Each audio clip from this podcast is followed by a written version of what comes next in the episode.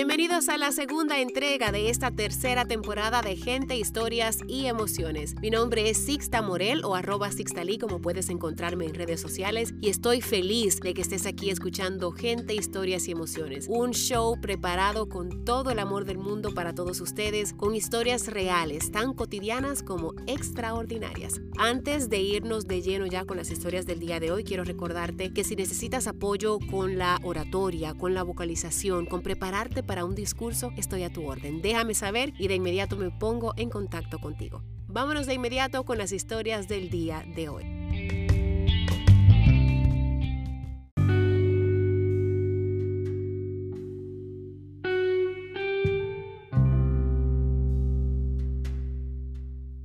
Bueno, y hoy les comparto los escritos de Heréndira Ortiz. Ella lleva desde los 11, 12 años por ahí escribiendo todas sus memorias en un diario. Ahí va poniendo las cosas que quizá le creaban curiosidad, lo que iba aprendiendo en el camino, todo lo que le marcó en su vida. Y en el día de hoy voy a compartir con ustedes dos que más o menos tienen que ver con la temporada que estamos viviendo. Uno de ellos se llama Mi ofrenda, a propósito de que el Día de los Muertos recientemente pasó, y el otro se llama Ecos y Memorias y habla de lo que ella recuerda de su abuela, su última conversación conversación, cómo la veía ella, una mujer muy influyente en su vida. Un dato curioso es que aunque Heréndira está ahora mismo en Cuernavaca y van a escuchar un poquito de su voz al final porque hice una pequeñita entrevista para ustedes, ella vivió un buen tiempo aquí en Seattle y esto lo supe después que conversamos, cuando me envió el texto, nos dimos cuenta que incluso tenemos amigos en común. Así es que bonita casualidad esa. Ya sí, escuchemos Ecos y Memorias y mi ofrenda.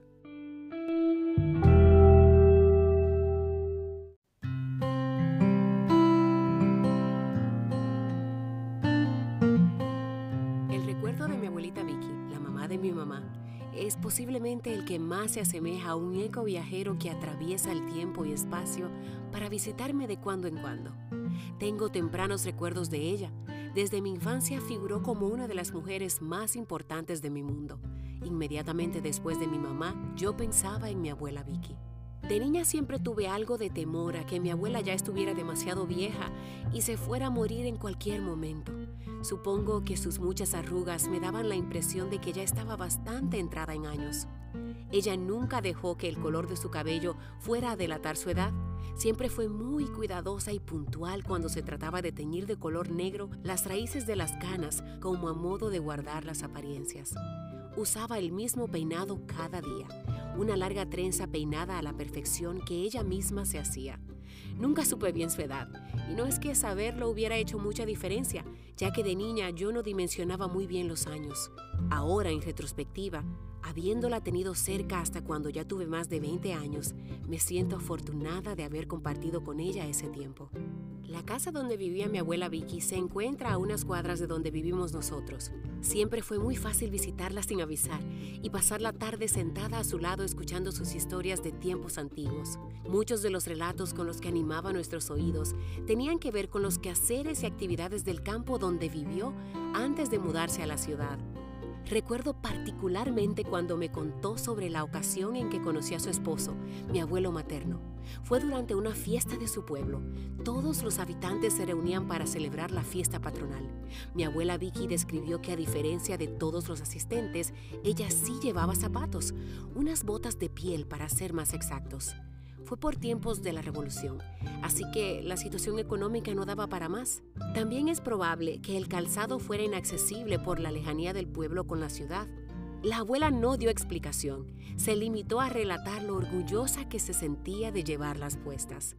¿Serían las botas, su vestido nuevo o algún otro rasgo de su aspecto lo que haya hecho destacar entre la multitud? Pero fue ese día cuando mi abuelo decidió que sería una buena candidata para esposa. Mi abuela Vicky tendría a lo mucho 12 años cuando conoció al abuelo y a partir de entonces se gestionaron los arreglos familiares para que ella fuera a vivir a la casa de la familia de él. No les permitieron vivir juntos los primeros años. Tuvieron que esperar un poco más para formalizar el matrimonio. La abuela Vicky siempre contó sus historias con una sonrisa en los labios, a pesar de que casi todos sus relatos tuvieran un tinte bastante trágico. Recuerdo sus dientes perfectos, Usaba una dentadura postiza, su pelo siempre negro y su lento pero firme andar. Su figura me parecía muy frágil por la delgadez de su cuerpo y ya de tantos años estaba un poco jorobada. Nada de lo anterior la detuvo. Siempre pudo valerse por sí misma a pesar de su avanzada edad. Murió cuando se acercaba ya a los 90 años, por carecer de actas de nacimiento y porque algunas mujeres de la época se restaban la edad y terminaban por confundir sus cuentas reales con las ficticias, nunca supimos su edad exacta. Cuando me fui a vivir a otro estado, seguí buscando el tiempo para visitarla durante mis vacaciones. Recuerdo una tarde cuando llegué a su casa y no pude encontrarla en la planta baja donde estaban mis tías. Seguramente habían tenido alguna discusión o pelea familiar. En esos casos, la abuela prefería subir al segundo piso y estar a solas en el cuarto de su hija menor, quien ya no vivía en la casa.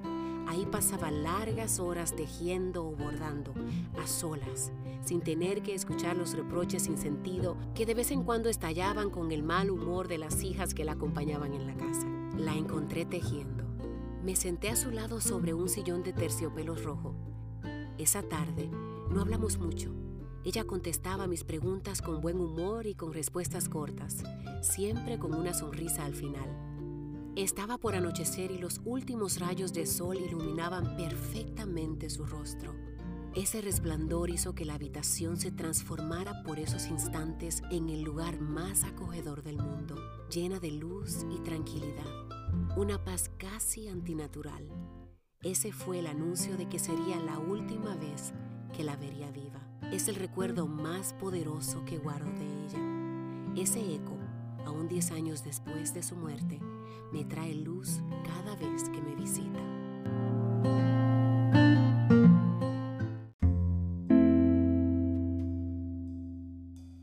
Ahora escucharán mi ofrenda.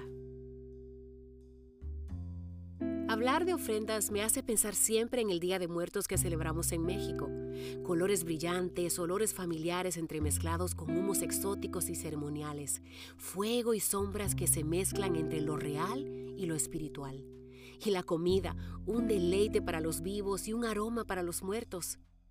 Ofrecer no solo lo que presentamos en el altar, sino también todo el esfuerzo, planeación y las intenciones de la celebración, todo para los que ya se fueron nuestros muertos. Cada año me alegro de poder dedicar una ofrenda a mis familiares que ya partieron de este mundo. Mi abuelita Vicky, mi abuela Prócora, mi abuelo Margarito, mi abuelo Eustorgio, el abuelo Hugo Alberto, la tía Lupe. Este año toca ofrenda nueva para el tío Damián y la tía Sofía. En casa colocamos la ofrenda entre todos. Usamos servilletas de tela bordadas con figuras de ángeles y flores para adornar las mesas donde hemos de colocar frutas de temporada y platillos tradicionales de la cocina mexicana, dulces típicos, bebidas alcohólicas, agua y pan, sal, copal, flores de cempasúchil y veladoras blancas, una por cada difunto. Esas luces son colocadas cada una cerca de la fotografía del difunto al que se le está ofrendando, a modo de que cuando llegan las almas, cada una sepa cuál veladora le corresponde.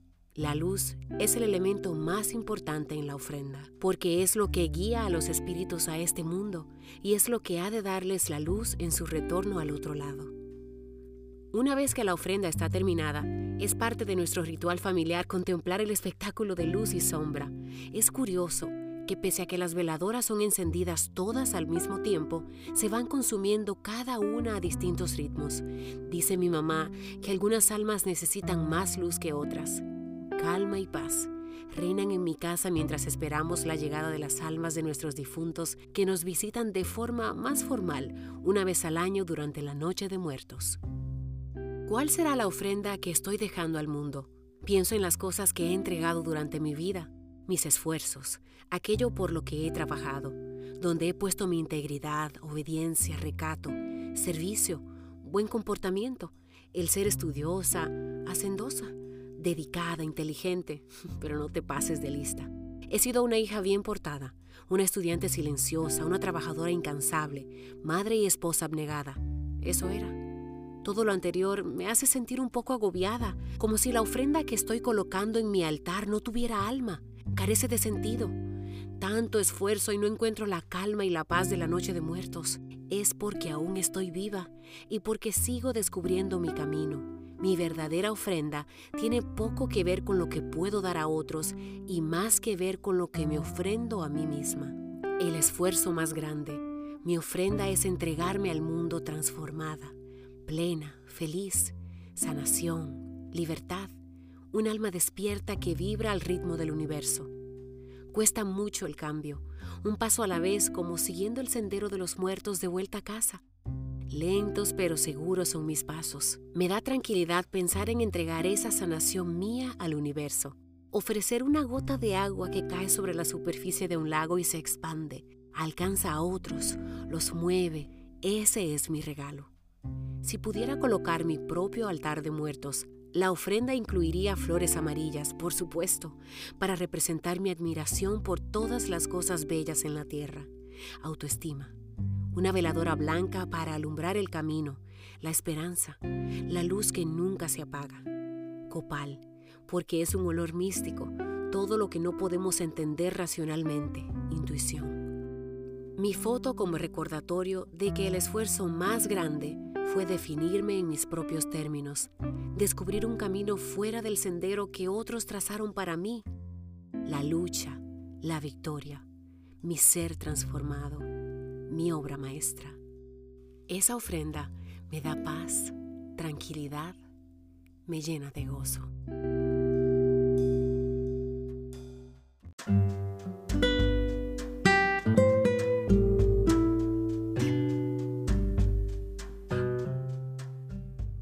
Bueno, acabamos de escuchar Ecos y Memorias y además mi ofrenda, escrito por Heréndida Ortiz. Aquí está ella con nosotros para compartir con la audiencia de Gente, Historias y Emociones desde Cuernavaca, México.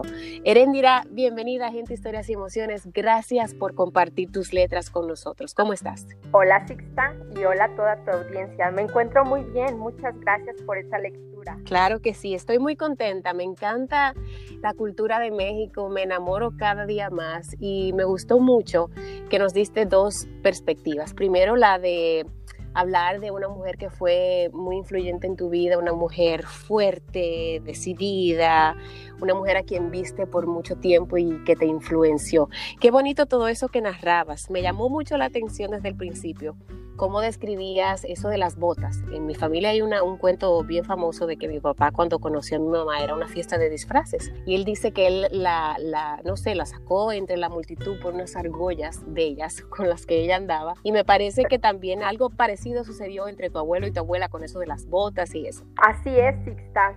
Y qué curioso, ¿verdad? Que de repente todas esas historias nos llegan es a través de objetos que a veces empezamos a encontrar símbolos que más tarde reflexionamos de una manera más profunda. Estas botitas de la historia de mi abuela me llegaron como, como un regalito por ahí, siento yo que nadie en la familia recuerda esas botas, no he escuchado a ninguna otra de mis familiares que hable particularmente de este objeto y siento que fue una forma en que quizás mi abuela me, entregó a mí ese pequeño, ese pequeño objetito que queda como en esta historia, donde las botitas fue algo que la hizo resaltar y pienso que así todos tenemos algo que si bien puede ser un objeto mundano, también cierta cierta cualidad que nos, que nos hace apropiarnos de cualquiera que sea la cosa que nos, que nos deja marcados en la mente de otras personas. Pienso que mi abuela a través de estas botas me hizo reflexionar acerca de el camino andado, de esto que nos ayuda a dar los pasitos, esos que, de los que yo hablo en, en, forma de ir armando mi propio camino. Entonces, pienso que ese es un símbolo muy bonito de la historia que a mí me hace reflexionar acerca de, mi propia vida, de mi propio camino, de mis pasos y de cómo irlos marcando poco a poco. Y ahora sí que así como queda esa memoria pues muy singular, pienso también es la vida de cada uno. Claro, me llama también la, la, atención que me comentaste que llevas años escribiendo como en un diario todas tus memorias. Entonces, estas eh, me parecieron súper apropiadas para la temporada porque el Día de los Muertos recién que pasó, yo sé que en México es algo muy eh, conmemorativo, muy importante, ¿verdad? La gente crea sus altares, crea con diferentes ah, figuras, las fotografías, cada cosa tiene un significado. Y también me gustó mucho cómo tú hablaste de, tu ofrenda, de qué quieres tú que sea tu legado, así como por ejemplo tu abuela te dejó un legado de fortaleza, una mujer fuerte, y, que se manejó en el mundo a pesar de haber pasado quizás circunstancias difíciles de una forma ejemplar para ti. Me llamó mucho la atención eso de la ofrenda, porque usualmente pensamos en las ofrendas ideándolas para nuestros seres cuando ya se fueron. Y tú en, el segundo, en la segunda historia hablas de qué quieres tú que sea tu legado para el mundo. ¿Por qué es tan importante eso ahora mismo para ti? Híjole, Sixta, este, este tema de las ofrendas es yo creo para mucha gente en México algo muy entrañable, algo que nos llena como de orgullo, de mucho sentimiento, porque empezamos a remover memorias de gente que ya no está y empezamos a recordar mucho y al mismo tiempo que recordamos también vivimos, porque así como lo dices, a través de los escritos que yo he hecho desde pues ahora sí que de una forma sin haberlo pensado desde que tenía yo 11 años empecé a escribir simplemente cuando me daba la gana, por así decirlo, y poniendo ahí mi sentir, las cosas que no podía expresar de alguna otra forma, yo las he expresado a través de papel. Y bueno, recordar es volver a vivir, así como dicen muchos. Y entonces esta es una manera de volver a retomar las cosas que nos llenan, el momento de acordarnos de los seres que ya no están, es también acordarnos de las cosas que queremos rescatar. Entonces es también una oportunidad para reflexionar que si bien hay gente que ya no nos acompaña físicamente, sentimos que a través de todos sus recuerdos, de todas sus palabras, de estas memorias que nos llegan al reflexionar y pensarlos, es una forma de incorporarlos nuevamente de cierta manera a este, a este plano en el que nosotros todavía vivimos. Claro, me imagino que en estos días cuando pusieron la ofrenda, pues ahí estaban todas esas fotos y tu abuela era una de esas que, estaba presente con ustedes. Así es, eh, tenemos una foto muy bonita de ella donde aparece sonriente. Creo que tenía unos 20 años a lo más en esa foto y la tenemos ahí muy atesorada, es como parte de, los objetos que nos acompañan aquí en la casa y cada año honramos este, su retrato y lo ponemos en la ofrenda. Es, muy bonito, eh, de repente nos llegan obviamente también memorias de que ya no está aquí físicamente, pero en general siempre es un sentimiento cálido que nos llena, entonces no la recordamos con tristeza, sino con ese sentimiento calientito que nos llena el corazón, pero que al mismo tiempo nos impulsa para continuar con esta tradición. Hermoso, hermoso, me parece ideal. Así debemos recordar a nuestros a nuestros muertos, a nuestra gente que se mantiene viva en nuestros corazones. Ojalá y que muchos pues se animaran también a hacerlo así. Voy a cerrar leyendo un pedacito de lo que más me gustó de tu texto que habla de tu ofrenda y tú puedes agregar lo que quieras al final. Dice, mi foto como recordatorio de que el esfuerzo más grande fue definirme en mis propios términos, descubrir un camino fuera del sendero que otros trazaron para mí, la lucha, la victoria, mi ser transformado, mi obra maestra. Esta ofrenda me da paz, tranquilidad y me llena de gozo. Hablas de ti, de la obra maestra de andar tú en paz por la vida. Qué bonito, Heréndida. Muchas gracias, Sixta, y qué bonito se escucha también con tu linda voz. Me da mucho gusto poder compartir esta historia y este ha sido un camino de descubrimiento. 2020 ha traído para mí muchas oportunidades, me ha puesto también muchas cosas para seguir aprendiendo y creo que esta relación de pensar la ofrenda hacia una reflexión de mí misma me ayuda a encontrarme, esto de definirme en mis, propios términos y buscar la manera de todo ese amor que pongo en el mundo, todo ese amor que fui enseñada a dar a otros, estoy aprendiendo a dármelo a mí misma. Y creo que muchas de nosotras nos, nos veríamos muy beneficiadas si empezáramos a pensarnos de esta manera, en una manera en que nos amemos tanto, así como amamos a otros. Y creo que poco a poco voy trazando este nuevo camino que he encontrado para mí. Y sin miedo a irlo cambiando, sin, sin miedo a equivocarme y por supuesto con muchas ganas de seguirlo caminando. Excelente. Heréndida, muchas gracias por compartirnos, además de tus letras, tu sentir. Ha sido un placer escucharte hoy. La gente yo sé que también lo está disfrutando porque nos pedían eso, conocer un poquito más de los autores. Así es que gracias de verdad por compartirte con toda la audiencia de gente, historias y emociones. Muchas gracias, Sixta. Saludos para todos y que tengan una feliz semana. Claro que sí. A todos ustedes que nos escuchan, gracias por la sintonía. Nos encontramos la semana que viene una vez más en Gente, Historias y Emociones. Recuerda, tú pones la historia, yo pongo la voz. Hasta la próxima.